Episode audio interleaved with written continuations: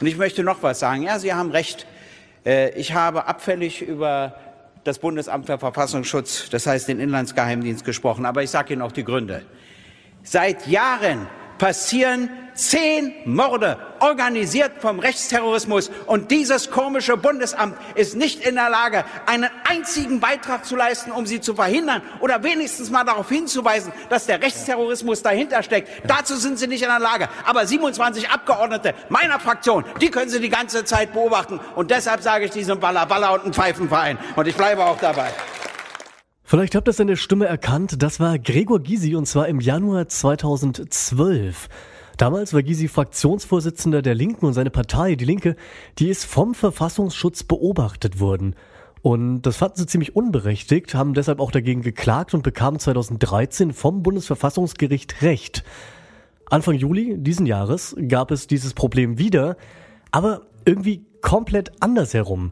Denn der Verfassungsschutz hier in Sachsen, der will alle Daten von AfD-Abgeordneten löschen. Aber ist das überhaupt legal? Wir fragen uns deshalb heute, wann dürfen Abgeordnete durch den Verfassungsschutz beobachtet werden? Es ist Montag, der 6. Juli 2020. Mein Name ist Till Schibitz. Moin.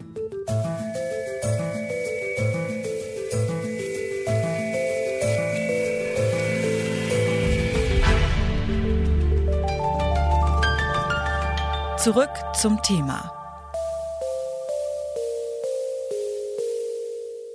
Dem ehemaligen Verfassungsschutzpräsidenten Gordian Meyer-Plath wird vorgeworfen, sich dem Auftrag des sächsischen Innenministeriums widersetzt zu haben.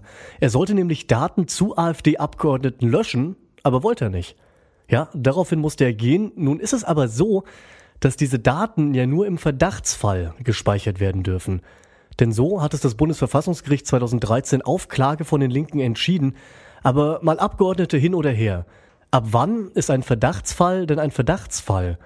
Wie lief das bei den Linken damals ab und wie genau sollte das eigentlich geregelt sein? Das habe ich Gregor Gysi gefragt. Er war bis 2015 Fraktionsvorsitzender der Linken und bei der Klage mit von der Partie. Also ich muss mal ein bisschen anders anfangen. Äh, Bodo Ramelow hat auf meinen Wunsch hin geklagt, weil wir die Beobachtung durch den Bundesverfassungsschutz loswerden wollten in der gesamten Fraktion. Äh, der Verfassungsschutz ist ja ein untergeordnetes Organ. Und damit ein untergeordnetes Organ äh, Mitglieder des höchsten Organs beobachten dürfen, da muss es konkrete Anhaltspunkte geben, nicht einfach so eine lapidare Einschätzung, ja alle Linken sind komisch oder alle Rechten sind komisch oder so, es muss etwas mehr vorliegen. Und äh, das ist natürlich jetzt in der Rechtsprechung noch nicht austariert, wann wirklich ein Verdachtsfall vorliegt. Also meines Erachtens dann, wenn einer von der AfD schon bei der NPD war, äh, weiß ich was, äh, Reichsbürger war, sich in anderen rechtsextremen Organisationen aufgehalten hat, dann gibt es einen Verdachtsfall, ansonsten wohl nicht. Dann kommen wir doch mal auf diese Gesetzesänderung zurück, die die Linke damals initiiert hat. Die betrifft ja die Abgeordneten aller Fraktionen. Der aktuelle Fall, der jetzt der Aufhänger ist, der betrifft nun Sachsens AfD. Es ist bekannt, dass die durchaus ein Problem mit Rechtsextremismus hat. Nun dürfen die Abgeordneten der AfD aber jetzt auch nur im Verdachtsfall beobachtet werden. Ich frage es ein bisschen provokativ, hat sich die Linke da mit der Gesetzesänderung von damals ein bisschen ins eigene Bein geschossen? Nee, ganz im Gegenteil. Die gesamte Beobachtung von uns im Bundestag ist eingestellt worden. Das war ein großer Erfolg, denn wir wurden über Jahrzehnte beobachtet. Übrigens immer nach Funktion, gar nicht danach, was jemand dachte. Bartsch wurde beobachtet, ich wurde beobachtet und so. Alles wirklich Blödsinn, sage ich jetzt mal aus der Sicht. Dann habe ich übrigens auch meine Akten bekommen, das waren zehn Bände, wenn ich mich recht entsinne. Alles schwarz gefärbt. Ab und zu war mal mein Name zu lesen. Also dann kannst du dir die Akteneinsicht auch äh, schenken, wenn alles gefärbt ist. Nein, wir haben damit einen Grundsatz aufgestellt. Man kann nicht einfach sagen, äh, jemand hat die und die Funktion in der Partei und deshalb beobachten wir ihn, weil wir die ganze Partei nicht mögen. Das geht nicht.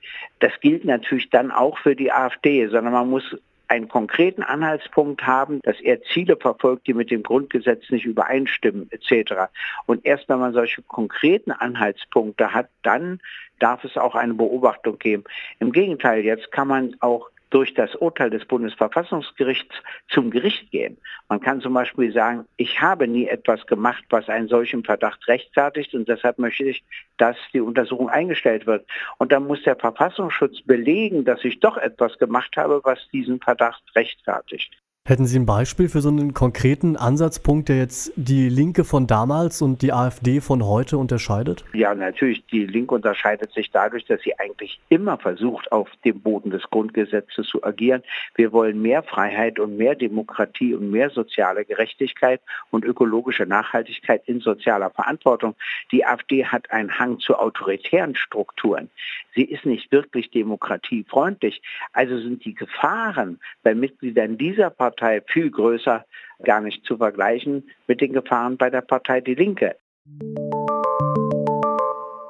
Der Verfassungsschutz braucht also mehr als einen reinen Verdacht, um Personen oder auch Parteien beobachten zu können und Daten über sie zu speichern. Da haben wir also schon mal das Grundproblem von konkreten Anhaltspunkten in Gegenüberstellung zu bloßem Verdacht.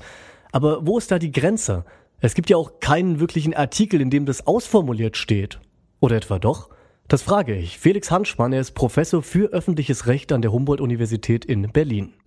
Nein, ähm, das gibt es nicht. Also der, auf der Ebene der Verfassung haben wir ohnehin äh, für die Frage nur eine sehr dürftige äh, Anzahl von Normen.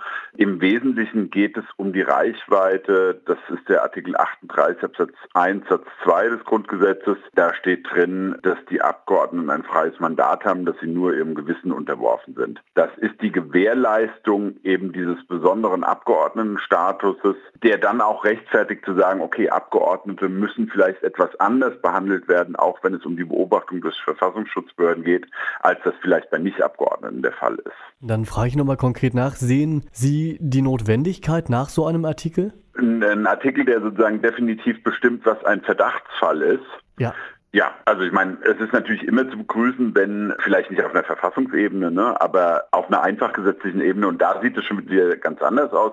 Also da gibt es Konkretisierungen dessen, was die Aufgaben und die Befugnisse der Verfassungsschutzbehörden sind. Das bleibt notwendigerweise, da man mit so unbestimmten Begriffen wie freiheitlich-demokratische Grundordnung, Missbrauchen, aktiv, aggressiv, kämpferisch dagegen vorgehen. Das bleibt sowohl auf der Ebene des Normtextes immer vielleicht auch unbefriedigend unbefriedigend, unbestimmt. Und auf der anderen Seite bleibt es natürlich auf der, auf der Ebene der Feststellung, ob ein Abgeordneter oder eine Abgeordnete diese Voraussetzungen erfüllt, unbestimmt. Aber das gilt es eben dann aufzuklären und diese unterschiedlichen Rechtsgüter miteinander zur Abwägung zu bringen. Und dazu hat das Bundesverfassungsgericht in der Tat im Fall Ramelow ganz oder relativ klare Vorgaben gemacht. Es gibt dann eine Abwägung oder die Notwendigkeit der Abwägung zwischen dem Schutz der freiheitlich-demokratischen Grundordnung, also die wesentlichen Grundsätze oder Strukturen unserer Verfassung auf der einen Seite und der Abgeordnetenrechte auf der anderen Seite. Und nur unter sehr, sehr strengen Voraussetzungen können dann eben Abgeordnete von Verfassungsschutzbehörden beobachtet werden wofür es gute Gründe gibt. Dann letzte Frage dazu. Sie haben gesagt, die Notwendigkeit nach einem Artikel, was genau ein Verdachtsfall ist oder was nicht, besteht. Wie könnte der denn aussehen? Naja, im Prinzip könnte er so aussehen, und das macht der Gesetzgeber ja relativ häufig, dass er das, was das Bundesverfassungsgericht in bestimmten Entscheidungen als Vorgaben für eine Beobachtung oder für eine Abwägung nimmt, dass man das transportiert als Gesetzgeber in ein Gesetz.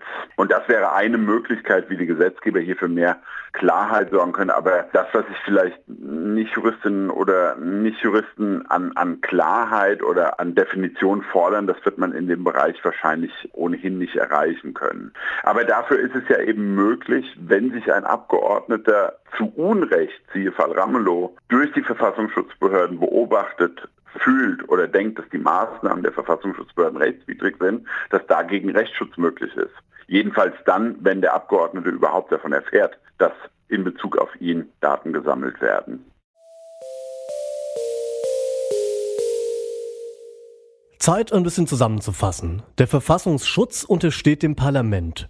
Dadurch braucht er konkrete Anhaltspunkte, um Abgeordnete zu beobachten, aber ob der Verfassungsschutz nun explizit eine Partei oder eine Person nicht leiden kann, das tut aber natürlich nichts zur Sache. Objektiv muss derzeit entschieden werden, ist die Person oder die Partei eine Gefahr für unsere Demokratie? Wenn ja, dann kann im Geheimen gehandelt werden. Nichtsdestotrotz wäre zukünftig ein bisschen mehr Klarheit wünschenswert. Klarheit darüber, wer wann vom Verfassungsschutz beobachtet werden darf, denn dann wären Streitigkeiten wie die jetzige über die Löschung der Daten von AfD-Abgeordneten keine Streitigkeiten mehr, sondern eben ganz klar geklärt. Soweit. Das war's von uns für heute. An dieser Folge mitgearbeitet haben Leonie Asendorf, Julika Kott, Susanna Zimnoch und Valerie Zöllner. Chefin vom Dienst war Alina Metz. Falls euch der Verfassungsschutz interessiert und ihr euch da schon mal die Frage gestellt habt, brauchen wir den denn überhaupt noch? Dann hört gerne auch in unsere Folge Sollte der Verfassungsschutz abgeschafft werden rein. Die findet ihr überall da, wo es Podcasts gibt. Mein Name ist Till Schibitz. Ich wünsche euch was. Ciao, ciao. Zurück zum Thema vom Podcast Radio Detektor FM.